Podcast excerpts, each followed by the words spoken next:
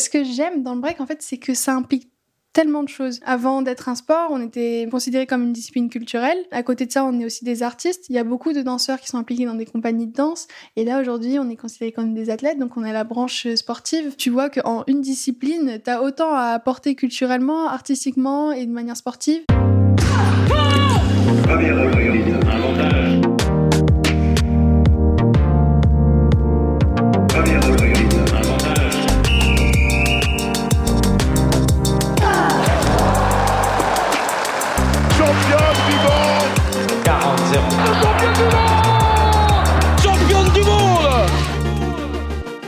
Salut, c'est Cléo et bienvenue sur Championne du Monde, le podcast des femmes qui construisent le sport de demain.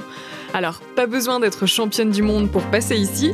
Toutes les deux semaines, on vous fait découvrir la voix de femmes qui incarnent le sport et font bouger les lignes.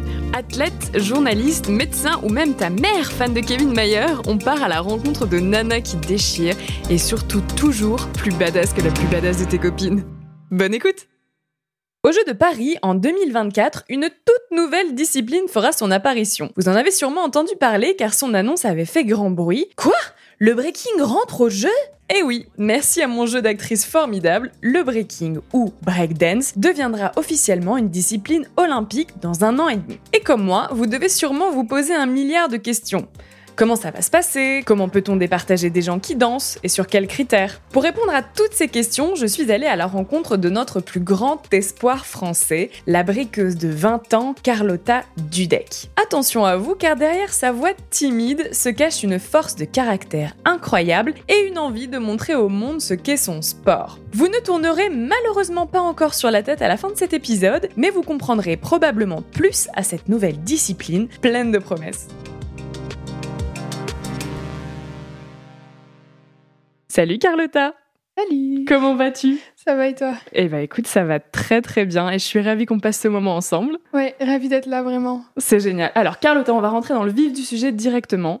Euh, tu as 20 ans et tu es championne de breakdance, breaking, on peut dire les deux d'ailleurs? Euh, Oui, officiellement maintenant c'est breaking, mais breakdance, on va dire que c'est le mot qui parle euh, à un public assez large. Ok, oui effectivement, c'est le mot un peu plus populaire que les gens ont l'habitude d'utiliser. Et là, maintenant, effectivement, dans les compétitions officielles, on parle de breaking. Exact. Super. Donc, je vais utiliser le terme breaking, comme ça, les gens ne sont pas perdus, mais c'est la même chose. Euh, première question, comme ça, au moins, c'est clair. Pour les gens qui ne connaissent pas ce qu'est le breaking, est-ce que tu peux nous l'expliquer euh, simplement? Ok, alors le breaking, c'est une danse, c'est une danse qui est assez technique et sa particularité, c'est qu'elle est euh, principalement dansée au sol. Euh, on a beaucoup de mouvements justement où on est bah, sur le sol, euh, euh, aussi bah, sur le dos, sur les mains, et toute la partie technique où on a des portées, des acrobaties, et c'est ça qui, rend le break assez particulier. Effectivement, c'est vrai que souvent, c'est une danse qui vient aussi du milieu hip-hop, euh, ça peut être confondu aussi avec d'autres danses, d'autres types de danses. C'est vrai qu'il y a la spécificité du sol dans le breaking. Et c'est ça. Euh, tu as, plusieurs euh, piliers dans les hip-hop. Tu as la danse, tu as le DJing, le graffiti et euh, le beatbox. Et donc, du coup, dans la partie danse hip-hop, tu as plusieurs styles de danse, comme le pop, comme le, le, new style, euh, et euh, du coup, tu as euh, le break, qui lui, c'est vraiment la seule danse qui est au sol. Très bien.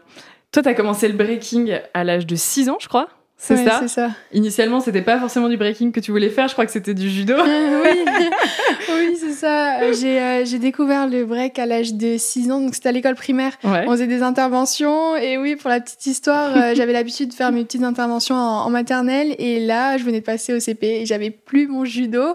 Donc du coup, euh, j'ai fait ma petite crise, et pour me consoler, on m'a amené au break, et ça a été une bonne idée, puisque on m'a appris mes premiers mouvements, et ça a été direct le coup de cœur. Quand t'as 6 ans, tu fais quoi au break? Tu te dis, c'est quand on voit ce que tu fais maintenant, c'est hyper impressionnant. C'est des mouvements qui sont hyper techniques, qui font appel à la puissance. À 6 ans, tu fais quoi? À 6 ans, euh, déjà quand j'ai commencé, je connaissais absolument rien. Donc euh, vraiment, euh, j'y suis allée pour pour tester et m'apprendre ce qu'on avait à m'apprendre. Et donc quand tu commences, tu commences par les, ce qu'on appelle les fondamentaux. Mhm. c'est tout cet ensemble de bases que tu apprends pour justement prendre un, bagage technique, mais sur des, des mouvements fondamentaux, et que après toi, à travers travers les années, tu vas pouvoir développer, les, les développer avec ta créativité, les amener plus loin, mais du coup, comme on dit, à, ta sauce. C'est ça qui peut être aussi un peu pas évident à capter, c'est que dans le breaking, on voit que chacun a vraiment des styles différents. En fait, on, sent qu'il y a une base commune. Effectivement, tu dis le sol, il y a des mouvements, on voit aussi qui, qui peuvent un peu se retrouver. Mais le principe de cette danse-là, c'est aussi que chacun puisse y amener un peu sa sauce, quoi. C'est exactement ça. Ce qui est bien, c'est que sur un même mouvement, euh, deux personnes qui font le même mouvement, elles le feront pas pareil. Parce que chacun a sa gestuelle euh, qui lui est propre. Donc euh, sur ça aussi, c'est quelque chose qui nous appartient. Et ensuite, tu vas même sur un bagage technique, on va dire qu'on apprend euh, des techniques, mais le but, ça va pas être au final de les, de les exécuter. ce qui va être intéressant, c'est vraiment de les développer, de trouver, on va dire, une petite variante qui fait que cette technique-là, elle s'apparente à toi et ça devient après des mouvements qui sont, comme on dit, signature. Ok, de t'approprier finalement la discipline en fait. Oui, c'est exactement ça. Le, le, but au final, euh, et c'est un des, des, critères qui va être super important, euh, ça va être l'originalité. C'est pénalisé au final de recopier un danseur ou quelque chose comme ça. Donc on tient vraiment à pouvoir se démarquer euh, les danseurs les uns des autres l'unicité de chaque personne. Exactement. Et du coup, c'est quoi le c'est quoi le, le style Señorita Bah ouais, parce que j'ai pas dit quand même ton nom. Faut quand même le dire, Señorita Carlota, qui est ton nom de de big de bigger, c'est comme ça qu'on parle, b-boy et le bigger quand vous faites du break. C'est quoi ton style du coup? Euh, mon style, bah, du coup, si on s'apparente à mon nom, Señorita Carlota, euh, on note tout ce qui est influence latine parce que je suis d'origine cubaine. Et, euh, en fait, très petite, euh, quand j'ai commencé, j'ai eu la chance d'évoluer dans un groupe de filles. Et euh, mon entraîneur, il, a vraiment appuyé sur le fait de garder notre touche féminine. C'est un milieu qui est majoritairement masculin. Alors, le but, c'était pouvoir de se, se démarquer au final, pouvoir danser, mais avec une certaine élégance. et ça, ça a fait ma force. Donc, quand je danse, on retrouve souvent des mouvements de salsa. Et c'est pour ça qu'on me connaît sous le nom de Señorita Carlota. Et, euh, et euh, à travers ça aussi, j'aime beaucoup mettre de la technique. Donc j'ai une danse qui est assez technique, euh, surtout pour une fille. ce qu'on appelle des tricks, par exemple, des mhm. mouvements qui sont arrêtés, techniques et que je vais enchaîner. Et j'adore me démarquer à travers ça aussi. Comment on apprend le break? Tu disais, tu avais 6 ans, effectivement, au fur et à mesure. Qu'est-ce qui, enfin, pourquoi t'as voulu continuer? Qu'est-ce que ça t'a apporté C'est quand même très différent du judo, hein. Ça, on va pas se mentir. Là, il y, a une dimension artistique un peu plus grande que, qu'il n'y a dans le judo, même si, attention, je ne dis pas que le judo n'est pas artistique, mais bon, c'est différent, on est dans un sport de, combat. Euh, qu'est-ce qui t'a plu? Pourquoi t'as voulu continuer? Enfin, ça a été quoi en fait le, cheminement de ta pratique? Euh, un moment qui a été fort, le premier jour où j'ai commencé, euh, on a eu l'étape du cipher. Donc en fait, c'est un cercle. Euh, on se regroupe tous en cercle et chacun passe un par un au milieu du cercle. On s'entraîne souvent comme ça et le moment où j'ai dû aller, on nous a dit bah maintenant abandonnez toute consigne et faites ce que vous avez envie de faire. Mhm. Et le moment où je suis passée, donc en fait j'ai fait ce que j'avais appris et, et puis j'ai dansé bah, comme comme ça me venait et on va dire que toute l'énergie qui s'est dégagée autour, j'ai adoré. J'ai adoré ce moment-là parce que euh, il y a eu plein de choses. Il y a eu le fait que j'ai pu, je pouvais m'exprimer. Donc on retrouve vraiment ça dans la danse, de pouvoir euh, faire justement euh, ce que ce que tu ressens sur le moment. Ouais. Et et aussi et retrouver en même temps le fait de pouvoir exécuter ce que j'avais appris. Donc c'est ce mélange de choses, de voir que j'avais pu apprendre un mouvement, j'avais pu le faire, donc je me mettais au défi de le faire euh, plus vite, le plus propre possible, et en même temps d'y rajouter ma touche. Donc euh, tout de suite, j'ai senti que j'étais euh, intégrée dans cette discipline-là, et puis je me suis plus jamais posé de questions. Vraiment, je venais à tous les cours, même quand j'avais le bras dans le plat, je venais. Ah oui, vraiment. Et petite, j'ai toujours aimé le sport, j'ai toujours fait du sport, et je sais pas instinctivement, à partir du moment où j'ai commencé le break, j'ai toujours choisi d'autres sports comme euh, la natation, l'athlétisme, mais toujours en complément pour pouvoir euh, m'aider justement dans le break. Ben, moi, il y a quand même un point où je me dis, c'est quand même incroyable. Tu as 6 ans, tu parles du cypher, effectivement, où tu es au centre et que tout le monde te regarde et tu es aussi dans une, une sorte d'effervescence. Quand tu as 6 ans, c'est pas euh, tétanisant d'être comme ça au milieu des enfin au milieu de tout le monde dans, dans mon souvenir actuel, je je me souviens plus de ce que j'ai fait quand j'étais dans le cercle. Ah. Je sais que je sais c'est sûr que j'ai fait la base que j'avais apprise, euh, mais je me souviens du moment où justement il a dit euh, faites ce que vous voulez et là je me suis dit mais c'est quoi? Qu'est-ce que je veux Je me suis dit mais c'est quoi que je sais faire comment mais j'étais j'étais perdue, j'ai paniqué et à ce moment-là j'ai plus de souvenirs, je sais plus comment je me suis débrouillée au milieu, mais je sais que quand je dansais justement en fait tout le monde dans le cercle applaudissait. Euh, il y avait l'entraîneur qui euh, qui donnait beaucoup d'énergie et qui encourageait. Et je me suis dit, waouh, euh, c'est ouf. Euh, ouais, ce qui se, ce qui se dégage, là, l'énergie qui rentre, euh, c'est incroyable parce que moi, j'aurais pas cru que pouvoir danser. C'est vrai. J'aurais pas cru pouvoir rentrer dans le cercle et, et je l'ai fait. Et, et j'aime bien, j'aime bien parce que en, grandissant, du coup, été amenée aussi à, à donner des cours et et c'est fou de voir les, les, jeunes comment ils arrivent au mhm. cours et comment ils repartent. Euh, beaucoup qui sont euh, assez timides, souvent ils sont dans le fond de la salle, tu les vois se coller au mur parce que justement ils, ont, peur, ils n'osent pas aller au centre de la salle et petit à petit tu apprends le mouvement et, euh, et tu leur donnes confiance et ils repartent, ils repartent changer et ça c'est ouf. C'est vraiment ce que ça t'a fait toi? T'étais une petite fille timide à l'époque ou bon, t'étais déjà plutôt à l'aise? J'étais timide et je pense que plus je grandis, plus je suis timide encore. C'est vrai? Ah ouais, vraiment. Donc quand je vois, je fais ce constat-là, je me dis que heureusement que le break a, débarqué dans ma vie. Euh, parce que je pense que j'aurais pas osé être la personne que je suis aujourd'hui. Et, euh, ça, j'en suis vraiment reconnaissante. Mais c'est, c'est ça peut être contradictoire parce qu'on se dit dans le break, euh, justement, il y a quand même un aspect de bah, je montre ce que je fais, je suis censée être à l'aise, euh, bah, pas être dans la timidité parce que c'est show off quoi le, break. Comment tu gères cette timidité du coup qui t'est propre? Mais en fait quand tu danses t'as pas le choix, t'as pas le choix d'assumer et euh, et tout simplement t'as pas le choix parce que euh, parce que si tu veux convaincre les autres, tu es obligé d'être convaincu toi-même. Donc, tu es obligé de te dire, OK, je suis là, je suis en place et j'impose ce que je fais. Euh, si tu montres pas une certaine assurance, les autres ils vont pas y croire pour toi.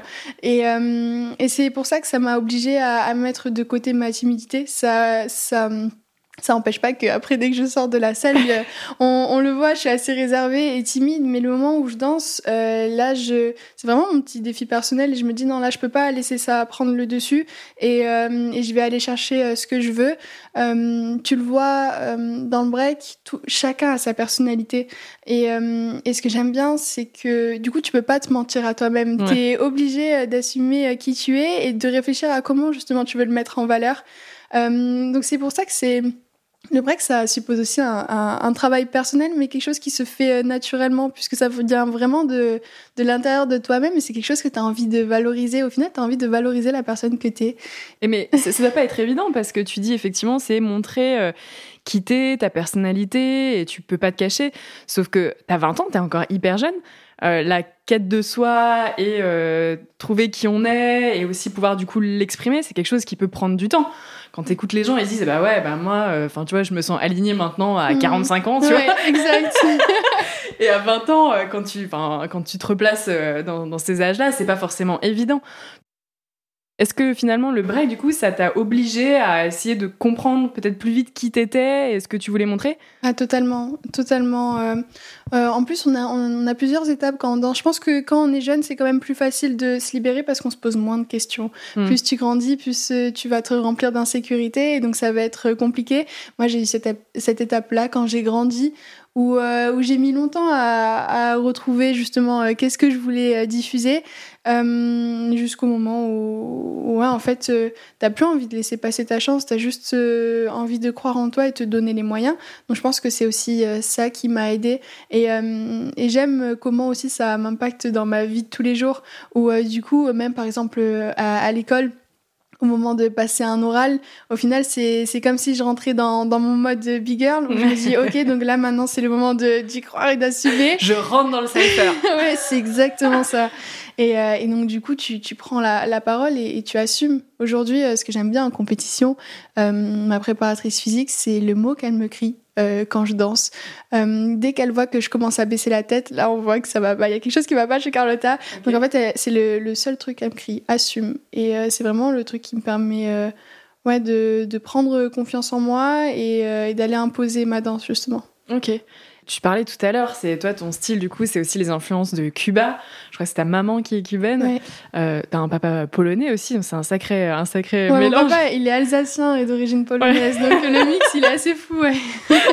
Ça, c'est, ça a été une évidence pour toi. Est-ce que la danse, justement, ça faisait partie déjà de, de du monde de ta maman, de Cuba? Enfin, pour avoir eu la chance d'être déjà allé à Cuba, effectivement, oh. euh, c'est, on sent, il y a une énergie qui est folle là-bas, quoi. Oui. Ouais, euh, oui, Cuba, ça m'a totalement euh, influencé dans ça. Et euh, en fait, justement, le Señorita, il est venu de là parce que moi, je, dansais tout le temps à la maison.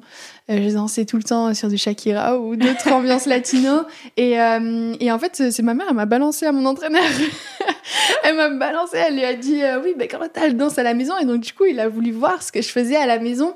Euh, et, donc, il a fallu que je fasse. Et euh, quand il m'a vu euh, bouger comme ça, il a dit Bah, Señorita, en fait, c'est, c'est, c'est évident. C'est trop mignon. Ouais.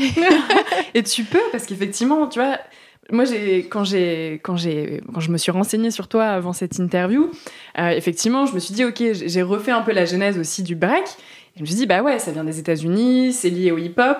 Euh, là, euh, tu dis, tu mets des mouvements de salsa, on est quand même assez loin du hip-hop. Comment tu, est-ce que c'est bien perçu justement d'apporter d'autres influences dans le break? Totalement, parce que à, la base, le break c'est euh, une discipline qui s'inspire de beaucoup d'autres disciplines. on y retrouve beaucoup d'arts martiaux, de la danse russe. On y retrouve beaucoup de capoeira. Des mouvements de capoeira. Donc en fait, c'est quelque chose qui au final semble évident. Il y a même bah, il y a des pas qu'on appelle déjà salsa step. Euh, donc euh, c'était pas choquant en fait que, que je vienne euh, rajouter cette influence là. Et comment Alors ça, on va rentrer un peu plus dans le détail après de la discipline parce qu'effectivement, moi j'ai plein de questions. Je me dis mais attends, mais du coup, comment tu comment tu peux comparer deux trucs qui sont hyper différents Et comment bah justement, je pose la question. comment, enfin, avec de telles différences, de telles personnalités dans dans ta discipline, euh, c'est possible d'avoir des contests, enfin, voilà, d'avoir des compétitions. Et comment tu t'en sors en fait dans, dans, ce genre de compétition pour dire ok bah ça c'est mieux que ça et euh, bah ça du coup ça va être moins bien alors que c'est finalement tellement varié. Ouais, mais ce qui est bien dans le break, c'est qu'on n'a rien imposé et on n'a rien réglementé. Ok. Euh, souvent, on me demande euh, à l'approche des jeux, euh, est-ce que du coup il y a une certaine notation, mhm. est-ce que des mouvements valent un certain nombre de points? Et pas du tout. On est complètement libre sur notre performance. Donc quand je vais défier quelqu'un, je viens avec mes armes, avec ma danse et je viens lui montrer que je suis meilleure que lui avec ce que j'ai moi c'est euh, une danse du coup de jugement et euh, donc ça reste super subjectif. Mhm. Euh, souvent on a cette question là comment quelqu'un qui danse avec une danse plus subtile peut battre quelqu'un qui danse avec de la technique, sachant que pour le grand public, ça va être beaucoup plus impressionnant. et mm. beaucoup plus parlant. Et, et justement, c'est des fois c'est question de, de, goût et de couleur. Mais ce qu'on analyse beaucoup, c'est justement comment tu les fondamentaux, comment tu les fais, est-ce qu'ils sont là, est-ce que justement tu respectes un petit peu euh, tous les fondamentaux du break? Euh, ensuite, comment toi tu vas pousser ça, euh, à quel point tu es original? les mouvements signature, ils prennent beaucoup de poids. Et ensuite, dans la technique, jusqu'à où tu pousses la technique. Donc, en fait, on n'a pas de critères établis.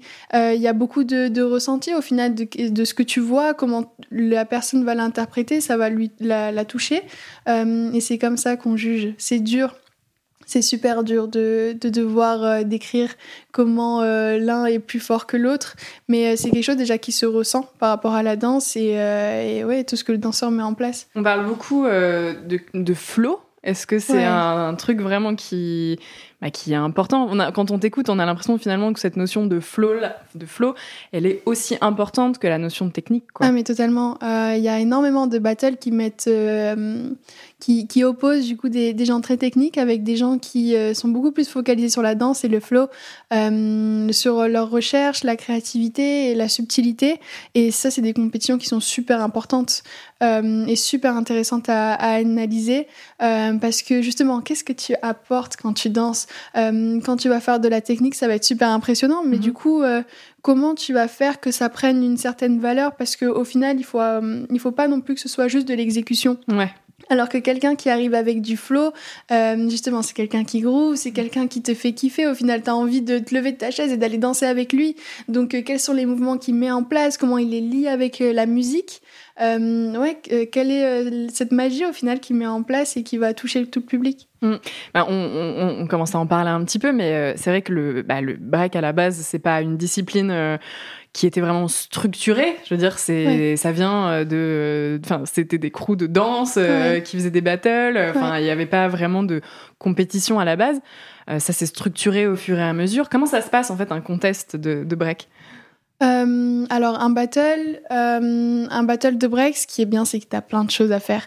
Euh, tu peux avoir différentes catégories, donc du 1 contre 1 jusqu'à des, des 8 contre 8. Donc là, qui oppose des, des, gros crews. ouais. ouais, Et, et, ça, c'est énorme comme compétition. Tu peux même avoir des Bonnie and Clyde, donc c'est des 2 contre 2 composés d'une fille et d'un garçon. Ok. et donc tu as vraiment une certaine liberté pour, pour t'affronter au final ce que j'aime bien, c'est que euh, souvent, il n'y a pas forcément de catégorie. Tu peux, euh, sur un, du 1 contre 1, euh, autant tomber contre un adulte, contre un enfant, autant contre une fille, autant avec quelqu'un qui a un handicap physique.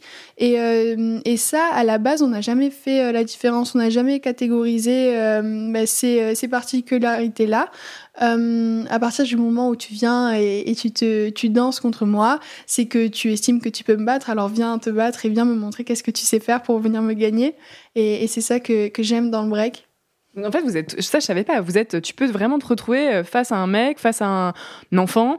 Euh, en fait, c'est complètement euh, libre. C'est une, ah une, grande compétition où tout le monde est le bienvenu. En ouais, ma première compétition, j'étais contre des adultes. J'étais toute petite, j'avais 7 ans et j'étais contre des adultes. À ce moment-là, je comprenais pas ce qui m'arrivait. mais, mais oui, et en plus, mon entraîneur, il appelait ça le vaccin. il me disait, c'est bien que tu t'affrontes à des gens plus grands que toi parce que si aujourd'hui, t'as pas, pas peur d'eux, t'auras peur de personne. Ah, du coup, ça t'aura vacciné contre, cette peur. Euh, ouais, c'est ça. C'est génial. Ok, donc c'est incroyable. Et les, et les compétitions, donc maintenant, tu as des euh, championnats de France, tu as des compétitions internationales qui sont euh, plus ou moins considérées comme des Coupes du Monde, en fait. Mm. c'est exactement la même chose, ça se, ça se configure pareil que, que les battles? Oui, oui, oui. le break a parcouru un, grand chemin de quand ça, ça a commencé du coup à, à, New York euh, dans la rue où du coup on était principalement sur des cyphers.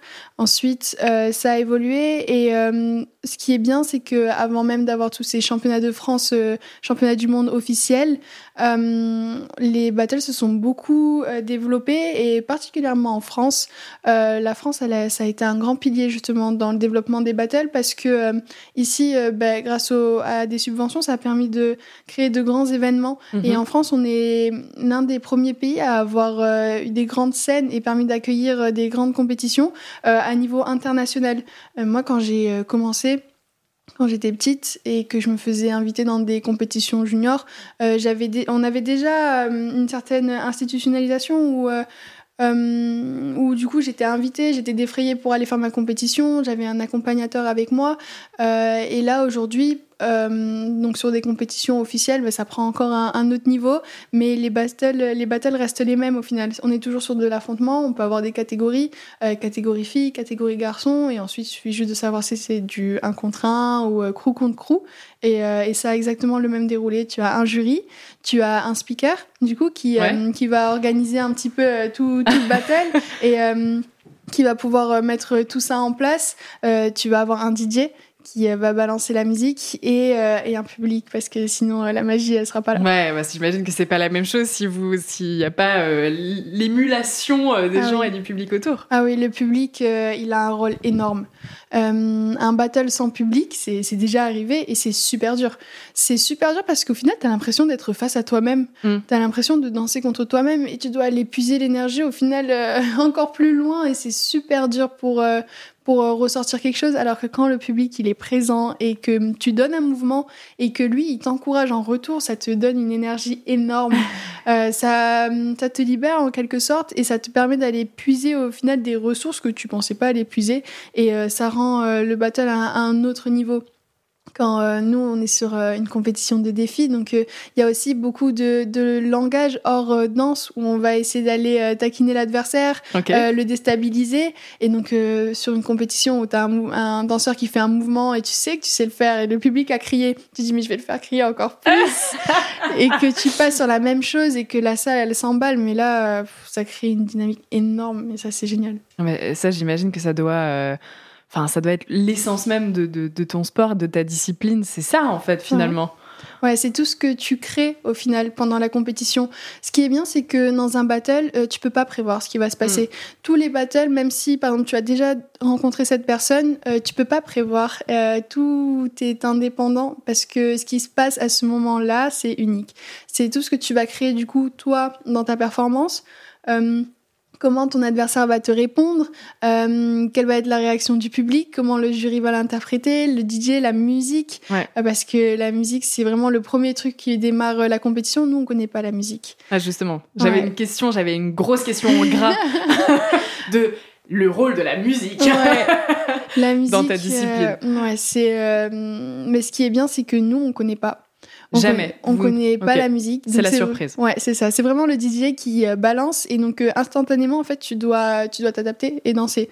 Donc euh, il envoie le son et cinq secondes après il y en a un qui rentre quoi. Ouais. Donc il y a vraiment aussi ce devoir là de devoir t'adapter et du coup qu'est-ce que tu vas faire et comment tu vas la mettre en valeur dans ton passage.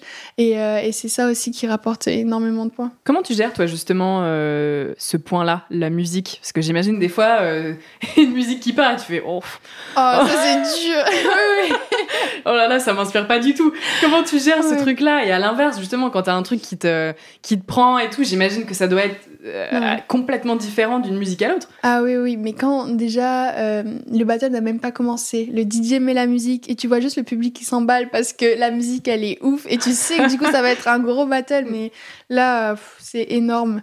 Et à contrario euh, quand t'as une musique que, que tu ressens pas du tout mm. c'est super dur. Parce que du coup il va falloir que toi tu fasses que euh, ben, que tes mouvements ils soient mis en valeur, peu importe la musique. Donc là, ça va être un travail qui va être beaucoup plus dur.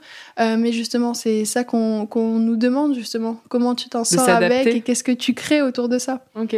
Ouais, donc en fait, tu vois, on pourrait s'imaginer que tu as des, des enchaînements plus ou moins euh, préconçus, mm. mais en fait, euh, tu peux pas du tout les, les, poser de la même manière en fonction de la musique, en fonction du rythme, en ah fonction de tout ça. Euh, ton passage, il a rien à voir suivant la musique. tu peux le connaître par cœur, l'exécuter parfaitement suivant la musique et comment toi tu joues dessus, ça n'a jamais le même effet. Mm. Est-ce que tu peux nous expliquer, parce que comment ça se passe quand tu rentres justement dans, dans le battle euh, t'as un moment un peu de préparation, après tu, tu poses des, des trucs un peu plus impressionnants. Est-ce qu'il y a vraiment une, une construction ou est-ce que euh, c'est vraiment freestyle et tu fais absolument ce que tu veux? Euh, Alors non, souvent on vient quand même préparer. On vient préparer. Tu, tu as une idée, surtout quand tu as ton adversaire, tu sais un petit peu où tu veux aller, quel mouvement tu veux placer. Il ouais. euh, y a toujours une part d'impro. Euh, déjà parce que tu connais pas la musique, euh, ton adversaire, tu sais pas comment il va te répondre. Il suffit qu'il fasse un mouvement et que ça rebondisse du coup sur toi, mm. ce que tu vas faire.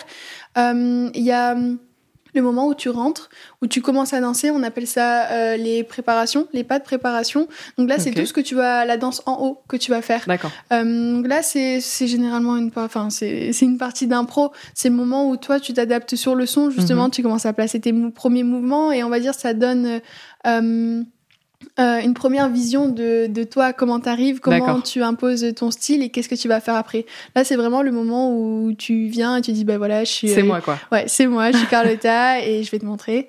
Et, euh, et ensuite, euh, en général, ça se compose avec une descente où tu peux aller euh, en technique et là, tu fais bah, justement les mouvements que tu veux placer. Et, et ensuite, tu finis, tu n'oublies jamais de mettre une attitude derrière et après, tu retournes chez toi, enfin, dans ton camp, du coup.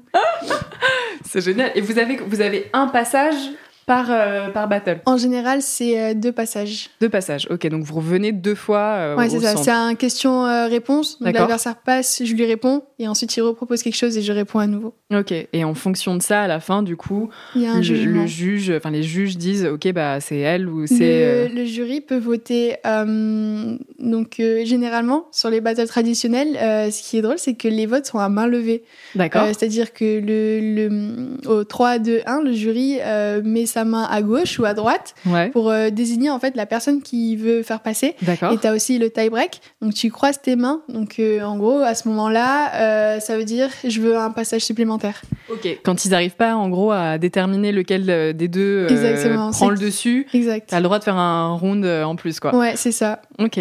Très bien. Bah écoute, très bien déjà. Je, je pense que c'est bien de placer un peu les bases parce que finalement c'est vrai que c'est une discipline qu'on connaît assez peu et, euh, et on, comprend pas forcément très bien comment c'est structuré.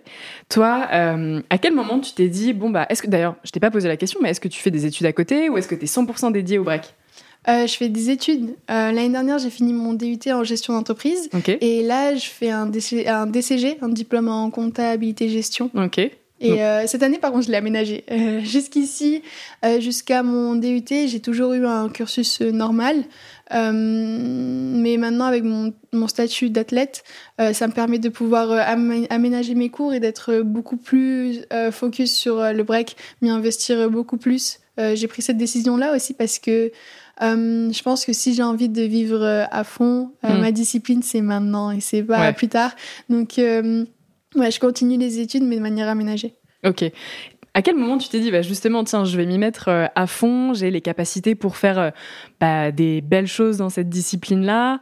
Est-ce que c'est justement l'annonce du passage euh, comme discipline olympique ou c'est autre chose? Alors. Ever catch yourself eating the same flavorless dinner three days in a row? Dreaming of something better? Well, HelloFresh is your guilt-free dream come true, baby. It's me, Kiki Palmer. Let's wake up those taste buds with hot, juicy pecan crusted chicken or garlic butter shrimp scampi. Mm. Hello Fresh. Stop dreaming of all the delicious possibilities and dig in at HelloFresh.com. Let's get this dinner party started.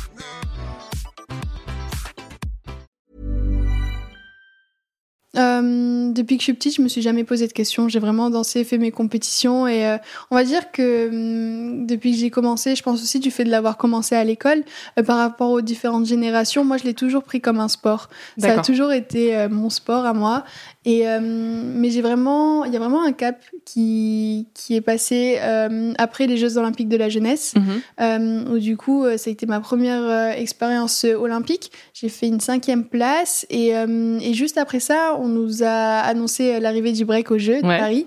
Et, et en fait, en, en, parlant avec des sportifs, on m'a dit, bah là, il va falloir que tu te poses la question. Est-ce que tu veux t'y impliquer? Mais à ce moment-là, tu t'y impliques vraiment. Euh, il faut vraiment que le break, ça devienne bah, ton entreprise.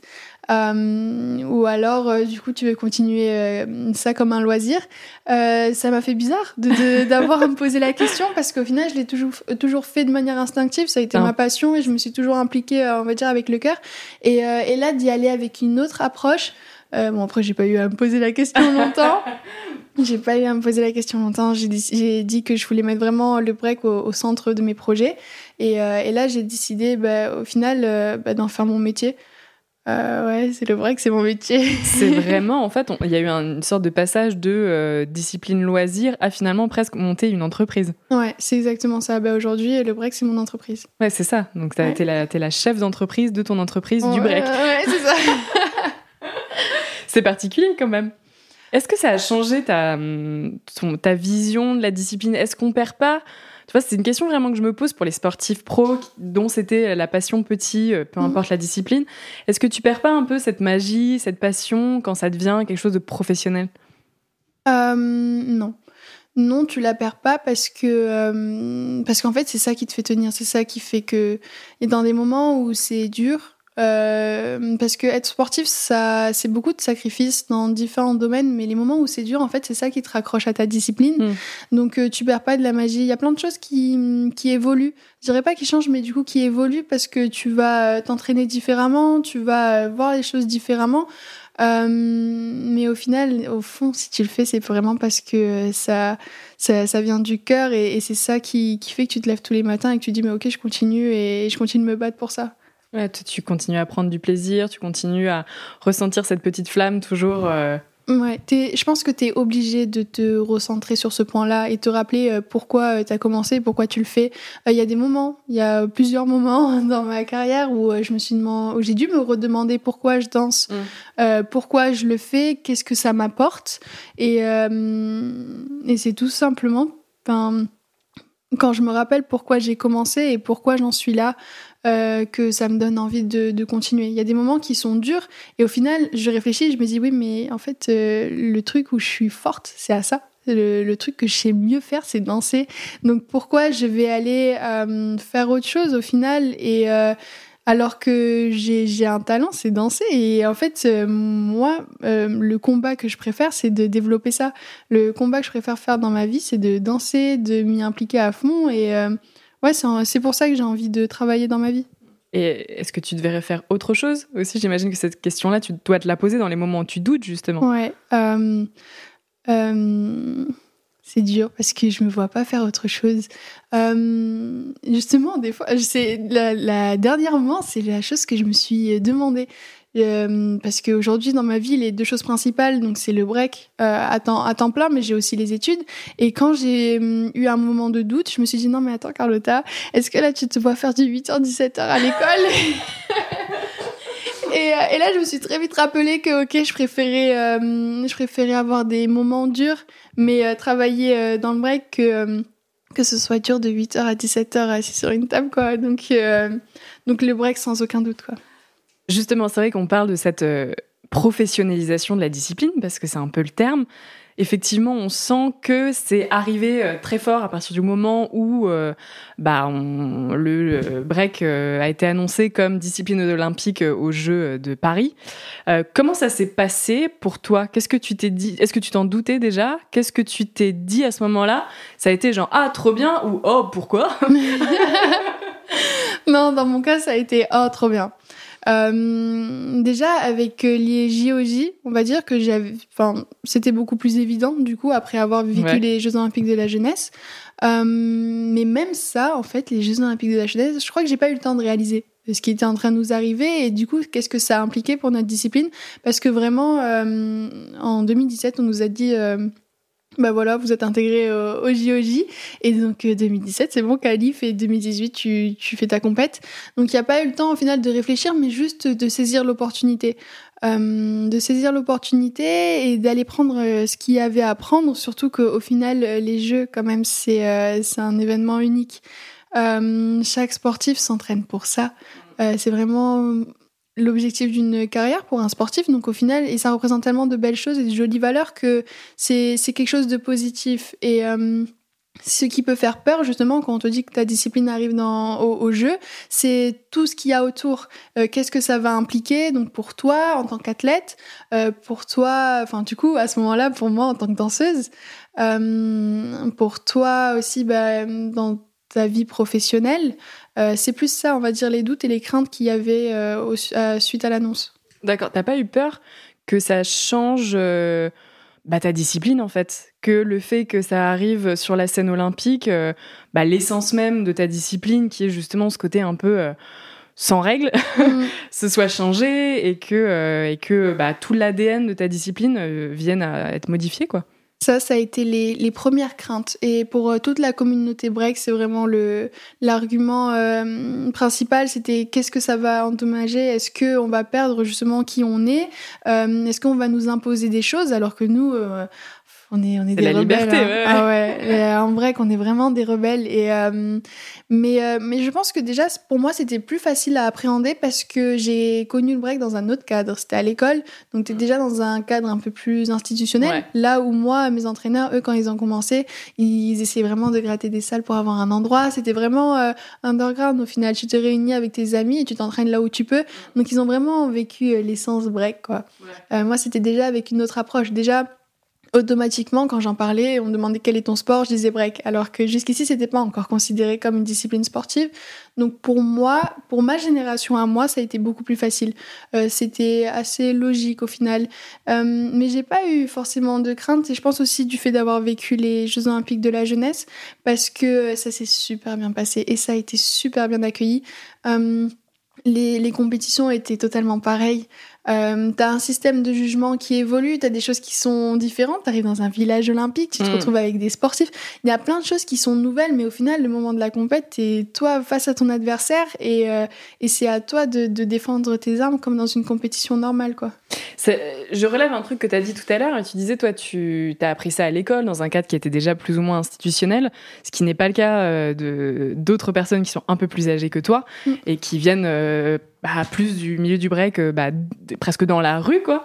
Euh, est-ce que tu trouves que là, à l'heure actuelle, il y a un peu un, un, un, choc, euh, un peu des générations avec deux, deux visions peut-être du break différentes entre la jeune génération et l'ancienne génération? Pas vraiment, parce que en fait, ce qui est important dans le break, tu as beaucoup de codes au final qui priment et il y a beaucoup on accorde beaucoup d'importance à tout ce qui est partage et transmission. C'est des choses qui se font naturellement et dans le break, au final, quand tu es un acteur du break, tu te dois de partager et de transmettre ce que tu sais. Et quand tu transmets, tu transmets la danse, mais tu transmets son histoire aussi. Donc quand tu es dans le milieu, euh, en fait, euh, tu grandis avec toute son histoire, avec ses codes. Euh, ce que j'aime bien, c'est que quand tu vas, hum, je sais pas, tu peux voyager, aller une compétition à l'étranger, mais de partout, ce sera pareil. on se comprend sans parler. Je sais que sans crainte, demain, je vais au Japon. Euh, qui est une culture totalement différente. Mais euh, j'y vais dans le cadre de la danse, je serai absolument pas dépaysée. Euh, on a tous évolué dans le même milieu avec les mêmes références. Donc quand je viens, je sais que voilà, là il y a un cipher, maintenant je rentre, j'échange. Et au final, c'est comme ça aussi qu'on se rencontre et qu'on se rassemble. Donc par cette transmission-là, en fait, c'est ça qui fait que la culture, elle, elle vit et, et elle perdure. Donc, en fait, quand tu danses, t'es pas qu'un danseur, t'es es hip-hop au final. Ouais, c'est ça. C'est en fait c'est une grande, euh, presque une grande communauté dans laquelle tu rentres à partir du moment où tu te mets au break, quoi. Ouais. Quand tu, tu rentres, t'apprends à danser, mais t'apprends aussi euh, quelles sont euh, bah, les, les, les, légendes de la discipline, quelles sont les musiques. quand tu vas, bah, là par exemple, ma dernière compétition c'était à New York et c'était ouf parce que du coup c'est vraiment là où est née la discipline. Et, euh, et quand tu danses et que tu entends les classiques peu importe quel âge tu as tu connais les classiques euh, de musique. Euh, et, oui c'est ça en fait qui fait que la culture elle, elle, elle se transmet et qu'il n'y a pas ce choc de génération le, les, générations, en fait, ça va changer aussi bah, beaucoup. Bah, par exemple, comment moi j'ai connu. Donc, euh, on a une approche avec la danse qui est différente parce que on a travaillé différemment. Euh, les jeunes aujourd'hui, ils ont un bagage technique qui est hallucinant. Tu te demandes, mais comment à cet âge-là on peut comprendre son corps? Donc, euh, dans, dans, la manière de, de danser et peut-être d'appréhender une compétition, ça va être différent sur ça. Ok. Ok. Et c'est vrai que c'est. On, se dit. C'est un, un, truc vraiment qui me qui m'intriguait parce que tu te dis il y a quand même tout un bagage historique dans le break et, euh, et c'est pas rien et effectivement contrairement peut-être à d'autres disciplines bah il y a tout un tout un, une histoire tout euh, tout un passif sociologique presque qui en va tant que danseur tu te dois de respecter l'histoire et euh, de la faire vivre et au final c'est ça aussi qui, qui te motive enfin et qui te fait aimer la discipline. Je sais que là, euh, aujourd'hui, euh, en tant qu'athlète, euh, je dois m'entraîner dur, j'ai des objectifs et, des moments où justement j'ai envie de relâcher la pression. Bah là, ma, saison, elle est finie. J'ai envie d'aller faire un, petit battle où, qui, n'a rien d'officiel, mais où je sais que je vais retrouver, ouais, je vais retrouver de la bonne musique, l'esprit du cypher, justement, toute sa dynamique, pour pouvoir me, me, retrouver dans cette ambiance-là et m'exprimer d'une autre manière et, et comme, comme j'ai commencé au final.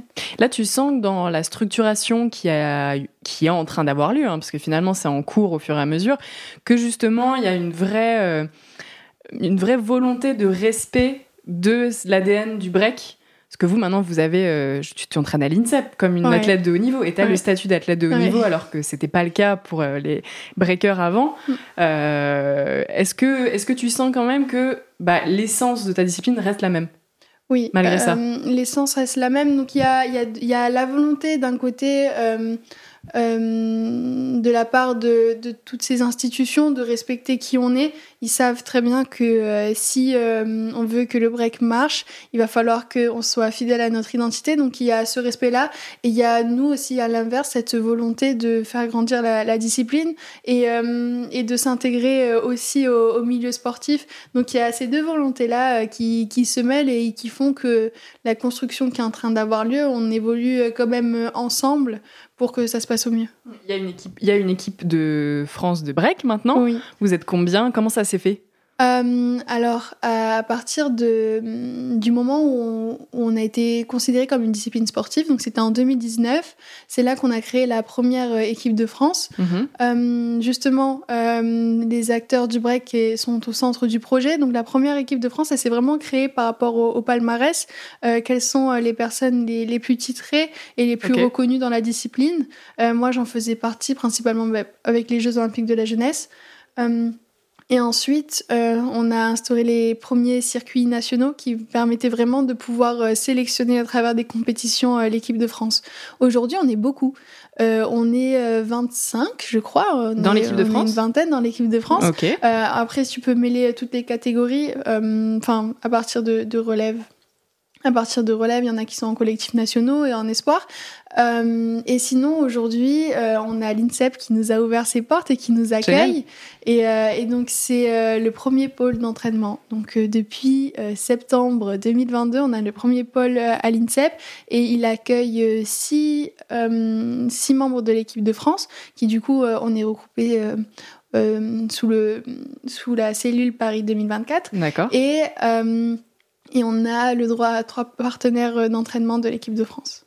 Ok, d'accord. Donc ouais, vous êtes en fait vous êtes beaucoup dans l'équipe de France, mais finalement sous la bannière Paris 2024 à l'INSEP, vous êtes peu. Oui, oui, très peu. Euh, maintenant qu'on s'approche de, qu'on s'approche de plus en plus euh, vers les jeux, euh, le but ça a été vraiment d'essayer de cibler quels étaient les potentiels, les, ouais, les potentiels médaillables et de tout, tout investir, on va dire, sur ces personnes-là pour avoir le, le plus de chances de sélection et de médailles aux jeux. Comment ça va se passer justement la sélection concrètement?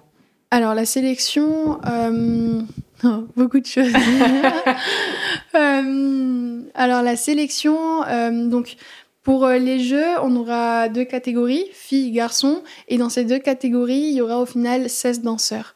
Euh, ce qui est bien, c'est que la, la, France a une place. Comme c'est le pays hôte, on a une place chez les garçons et une place chez les filles. Donc, euh, D'office. Ouais, on mm. est sûr d'avoir un, un, Français sous réserve que les Français soient au moins dans le top 32 mondial. Ça devrait aller. Ouais, c'est bon. c'est bon. Et, euh, et ensuite, il y a des des, euh, des quotas. Mhm. Euh, du coup, donc euh, les, tous les gagnants des, des, championnats continentaux sont qualifiés directement pour les Jeux. D'accord. Le gagnant du championnat du monde également, ce qui fait qu'il reste 10 places. Et ces 10 places, elles vont se disputer durant une série de compétitions qui vont être déterminées et sélectives pour les Jeux. Donc les 10 premiers seront sélectionnés pour les Jeux. Petite question, mais du coup, vu que vous avez une place d'office, est-ce que vous pouvez avoir une deuxième place? Normalement, oui. D'accord. Donc, si par exemple, imaginons, tu fais championne d'Europe, ouais. toi, tu es sûr d'y aller parce que tu as fait championne d'Europe, mm. mais ça peut laisser un quota encore à une autre de. Ouais, voilà. Si après, euh, par exemple, quelqu'un d'autre va choper euh, bah, sa, sa, place sur la série de compétition, elle, prend sa place aussi pour les Jeux. D'accord. Donc, oui. Je crois que c'est deux maximum par pays. Ok. Et donc 16 au total euh, pour les Jeux. Oui. Deux, ok, tout confondu. Donc, ok, bah écoute, c'est plus clair maintenant dans mon esprit. Mais c'est vrai que c'est pas forcément euh, c'est pas forcément évident. Je crois d'ailleurs que vous allez euh, sur les jeux, c'est prévu euh, un lieu assez incroyable. Ouais. ouais, on sera place de la Concorde. Ah là là. Et ça, c'est génial. Euh, on sera sur euh, le site du 3-3 basket. Ouais. Donc, euh, dès que eux finissent leur compétition, on installe, on installe notre sol à nous et on dansera. Et ça, c'est super bien parce que l'environnement du 3-3 basket, le public, en fait, il, est tout autour. Il est proche. Enfin, il est ouais donc là, le public va être proche et c'est ça qui va faire vivre la compétition. Et ça, c'est super bien de la part de Paris 2024 dernièrement sur les derniers euh, championnats du monde qu'on a pu faire euh, du coup en Asie. Les derniers étaient en Corée, un était en Chine et on a eu euh, cette problématique là où du coup le public était beaucoup moins réceptif ou alors ouais il participait moins et ça a été super dur. Donc là que Paris 2024 prenne ça en compte et mette le public aussi proche de nous, ça va faire que c'est sûr que ça va être une réussite, c'est certain. C'est quoi tes objectifs? On va y aller étape par étape. on va y aller étape par étape. Moi, je veux euh, me sélectionner et à partir du moment où je, je serai sélectionnée, je veux viser la médaille. Euh, je pense que c'est pas c'est pas prétentieux, mais quand tu, tu es impliqué dans un tel parcours, tant qu'à faire, euh, ben, vise le, le meilleur. c'est pas rien, donc si je peux en ressortir avec une médaille, je, veux, je veux vraiment pouvoir m'en donner les moyens. Tu sens que tu en es capable? D'un break? En fait, bah, comme tu peux rien prévoir, je sais que j'en suis capable. Tout le monde en fait en est capable aujourd'hui. Euh, parce qu'il y a aussi euh, une histoire de, de timing. Euh, le favori aujourd'hui n'est pas forcément le favori de, de demain. une compétition, tu ne peux pas savoir qu'est-ce qui va en, ressortir, comment tu danses et comment sera ton adversaire, quel rôle va jouer le public aussi qui soutient. Donc, donc il y a tous ces paramètres-là qui font que chacun a ses chances, ses chances, et donc à toi de voir comment tu t'en donnes les moyens. Mm. Ça, effectivement, tu parles du public, mais c'est vrai que bah, si tu es qualifié et que tu as la chance de pouvoir faire les jeux, bah, tu seras en France. Ah ouais, ah, ça sera magique. Et on est quand même un petit peu connu pour être chauvin. Ah Donc très clairement, je pense que l'ambiance, elle va, elle va être là. Hein. J'ai aucun doute sur le fait que les Français vont être à fond derrière nous et ça, c'est super. C'est génial. Bah écoute, en tout cas, je te souhaite vraiment, euh, je te souhaite vraiment. Euh, de te qualifier pour les Jeux et, euh, et puis et puis bah de, de vivre une Olympiade euh, le mieux possible. Ouais, merci. Après, il reste. C'est vrai que maintenant, c'est est loin et proche. C'est un an et demi, ça arrive euh, plus ou moins un an et demi, quoi. C'est demain, parce que 2023 euh, commence les, les, sélections. Donc, en fait, il, faut, il faut déjà être prêt aujourd'hui. Ouais, là, ça, en fait, à partir de, bah, de l'année prochaine, non, dans le mois prochain, ouais, clair. Là, les, les, les, sélections commencent concrètement. Ouais, c'est ça. Ok, bon bah écoute, ça va, tu appréhendes ou euh, sereine? Euh, Dernièrement, j'étais un peu stressée et aujourd'hui, je me dis non, j'ai pas de stress à avoir. Parce que justement, en fait, c'est la dernière ligne droite, donc euh, tu peux pas te poser de questions. T'es obligé d'y aller, foncer et, et mettre toutes tes chances de ton côté. C'est quoi ton état d'esprit là? Au final, j'appréhende bien les jeux. j'ai un bon état d'esprit quant à ça parce que il euh, y a tellement de choses qui ont évolué, qui ont changé, euh, qui ouais, qui sont venues intervenir dans notre discipline, dans notre préparation, que j'ai envie de faire euh, de, des jeux une belle expérience. J'ai vraiment envie d'y aller et d'imposer qui je suis, de au final, euh, pouvoir m'être accomplie en tant que sportive, mais surtout en tant que danseuse, mhm. euh, pouvoir euh, être forte techniquement, avoir montré justement tout ce que les jeux m'ont apporté et m'a permis d'améliorer, mais du coup aussi de pouvoir mettre en avant tout le côté artistique parce que le break on a ce côté sport on a ce côté artiste et j'ai vraiment envie que ça se soit mis en valeur et euh, du coup euh, danser avec euh, cette élégance là ouais de m'accomplir en tant que danseuse. Donc je pense que c'est pour ça aussi que j'appréhende bien parce que j'ai vraiment envie de faire ça à un moment unique et, et d'être fière de moi après. J'ai envie de profiter de ces jeux j'ai l'impression aussi, tu me dis si je me trompe, mais on sort un peu du sujet, mais pas vraiment, euh, que euh, tu as envie que le break, que tout ça, ça, ça rayonne au-delà du sport, au-delà euh, de ta propre personne. Et, et j'ai l'impression déjà aussi, j'ai pu le voir un petit peu quand j'ai fait des recherches sur toi, que tu étais aussi quelqu'un qui avait envie de s'engager. Mmh. et et c'est, ça peut être surprenant et rare pour une, une femme de, de 20 ans, quoi. Mais ce que j'aime dans le break, en fait, c'est que ça implique tellement de choses. Euh, avant d'être un sport, on était hum, considéré comme une discipline culturelle. Euh, à côté de ça, on est aussi des artistes. Il y a beaucoup de danseurs qui sont impliqués dans des compagnies de danse. Et là, aujourd'hui, on est considéré comme des athlètes, donc on a la branche sportive. Euh, il y, a, y, a, plein de choses à faire. Euh, du coup, tu vois qu'en une discipline, tu as autant à apporter culturellement, artistiquement et de manière sportive.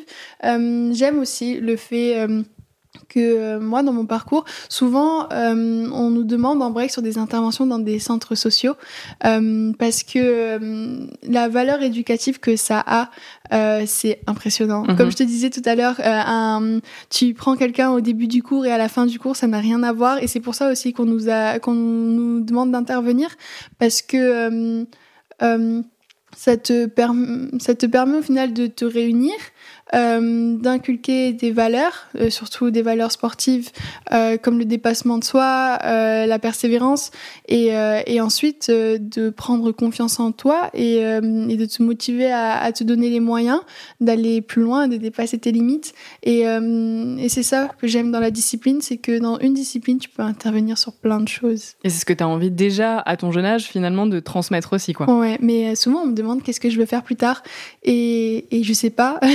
je sais pas parce que euh, je sais que je veux continuer d'être impliquée dans la danse, mais c'est pas facile de répondre parce qu'il y a trop de choses à faire. Il y a tellement de choses et j'ai pas envie de me limiter et de me dire ok je ferai ça. j'ai envie vraiment de prendre les choses comme elles vont venir à moi et de pouvoir explorer toutes les facettes que la danse a à m'offrir. C'est une question un peu trop précoce. Là, je veux dire, pour le moment, tu es à fond dans le break. Donc, c'est vrai que j'imagine que tu verras bien ce qui se présente à toi aussi ben, au fur et à mesure. Encore plus avec les jeux, euh, ma vie, elle a beaucoup changé. Euh, elle a fait un, elle a fait un 360, je pourrais dire. Euh, et en fait, je m'y attendais pas. Avec les jeux, aujourd'hui, par exemple, je viens de m'installer en septembre à, Paris et jusqu'au jusqu'au moment où pendant les visites d'appartement, en fait, je, je, parle à ma mère et je lui dis mais maman, c'est ouf parce que j'ai 20 ans, je suis à Paris. Euh, moi, je suis originaire d'Aix-en-Provence. Je dis, c'est ouf. Là, on est en train de chercher un appartement sur Paris.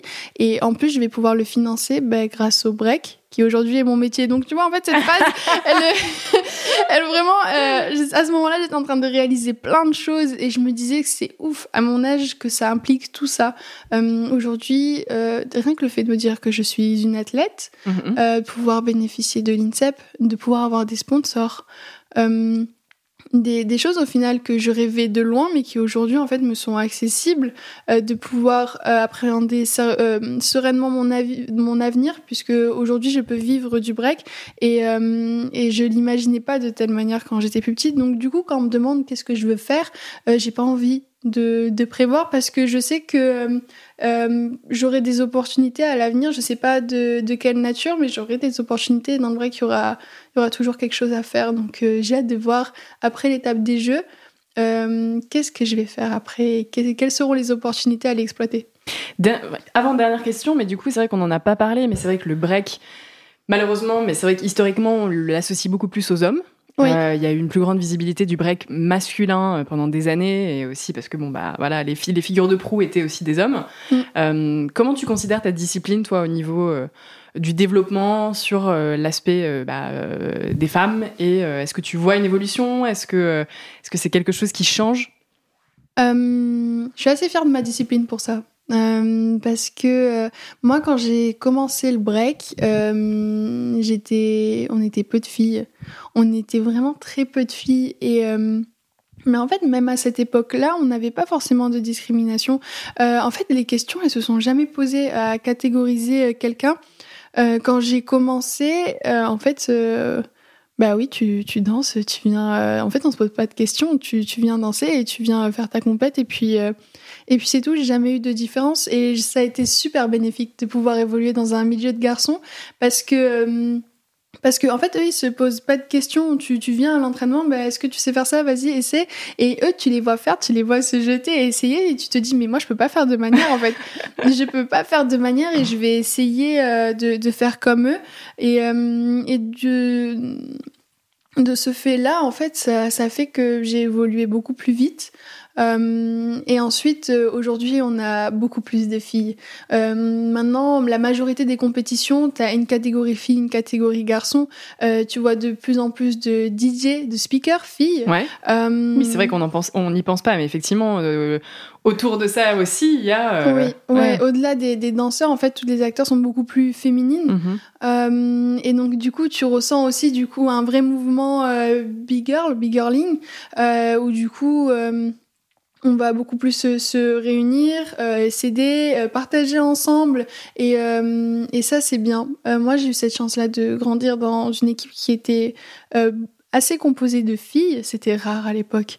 Mm. et en fait autant d'un côté j'avais les garçons pour pour me permettre de, me libérer, de pas me poser de questions et d'aller dépasser mes limites. Et d'un côté, ce côté fille qui a permis de me construire moi en tant que femme dans cette discipline, enfin et surtout en tant que femme dans, dans dans, dans la perception que j'ai de moi-même et, euh, et, dans la vie de tous les jours.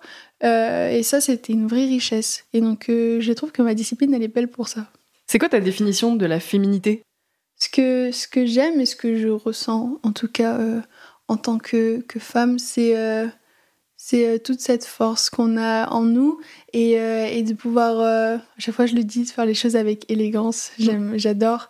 quand j'ai des, des refis à, à, à, relever, comment je vais le faire et comment Et euh, ouais, comment je vais le mettre en valeur euh, On a cette petite subtilité, les femmes, et, et, je trouve que ce qu'on qu'on dégage, enfin, j'aime que dans ce qu'on fait, dans nos combats, comment on va le faire que ce soit beau, que ce soit mis en valeur, et, et c'est une force de pouvoir être une femme, je trouve. Je suis bien d'accord avec toi. je suis bien d'accord avec toi. Eh bien, écoute, moi je trouve que c'est une très bonne manière de conclure et je vais mm. juste te poser la dernière question qu'on pose à toutes nos invités. Si tu devais donner la définition d'une championne, qu'est-ce que tu dirais? Euh, Pour moi, un champion, c'est quelqu'un de persévérant. Euh dans, un parcours, il y a tellement de choses qui peuvent être difficiles et qui peuvent te, démonter clairement. Euh, et, comment toi tu vas persévérer? Quelle, quelle, va être ta démarche à aller chercher des solutions, à aller justement te mettre en difficulté et aller au-delà de tes limites? Euh, et je pense que c'est ça qui fait que, que tu es un, un champion. Oui. Parfait. Eh bien, écoute, merci beaucoup, Carlotta. Merci à toi, c'était un plaisir d'échanger avec toi. C'était un plaisir aussi, et surtout, j'espère que toutes les personnes qui écouteront cet épisode comprendront aussi un peu mieux euh, quelle est ta discipline? Comment ça se structure? Comment ça va se passer aussi à Paris 2024 Parce que c'est important aussi de bah, d'emmener les gens avec nous et surtout dans cette discipline, tu l'as bien dit, parce que bah, le public joue un rôle très important. Exact. Donc si les personnes peuvent être un petit peu connaisseurs au moment où ils arrivent et quand ils verront Paris quand ils seront à Paris 2024, et bah écoute, tant mieux. Et j'espère que potentiellement cet épisode servira à ça.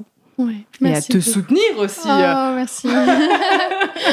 voilà, je vous conseille tous. On postera sur les réseaux sociaux aussi euh, ce que fait Carlotta, que vous puissiez aussi un petit peu bah, voir concrètement, parce que c'est quand même une discipline qui est visuelle.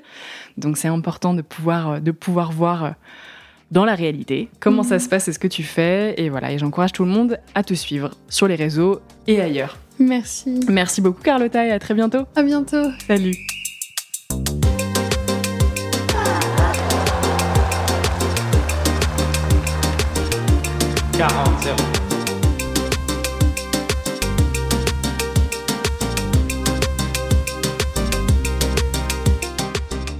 Si cet épisode vous a plu, n'hésitez pas à vous abonner à Championne du Monde sur les plateformes d'écoute et à nous laisser commentaires et étoiles sur Apple Podcast. Et rejoignez-nous sur Instagram pour plus de news et infos sur le sport féminin. À bientôt!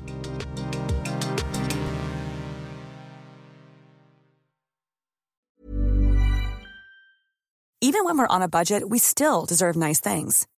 Quince is a place to scoop up stunning high-end goods for 50 to 80% less than similar brands. They have buttery soft cashmere sweaters starting at $50, luxurious Italian leather bags, and so much more. Plus, Quince only works with factories that use safe, ethical, and responsible manufacturing. Get the high-end goods you'll love without the high price tag with Quince. Go to quince.com/style for free shipping and 365-day returns.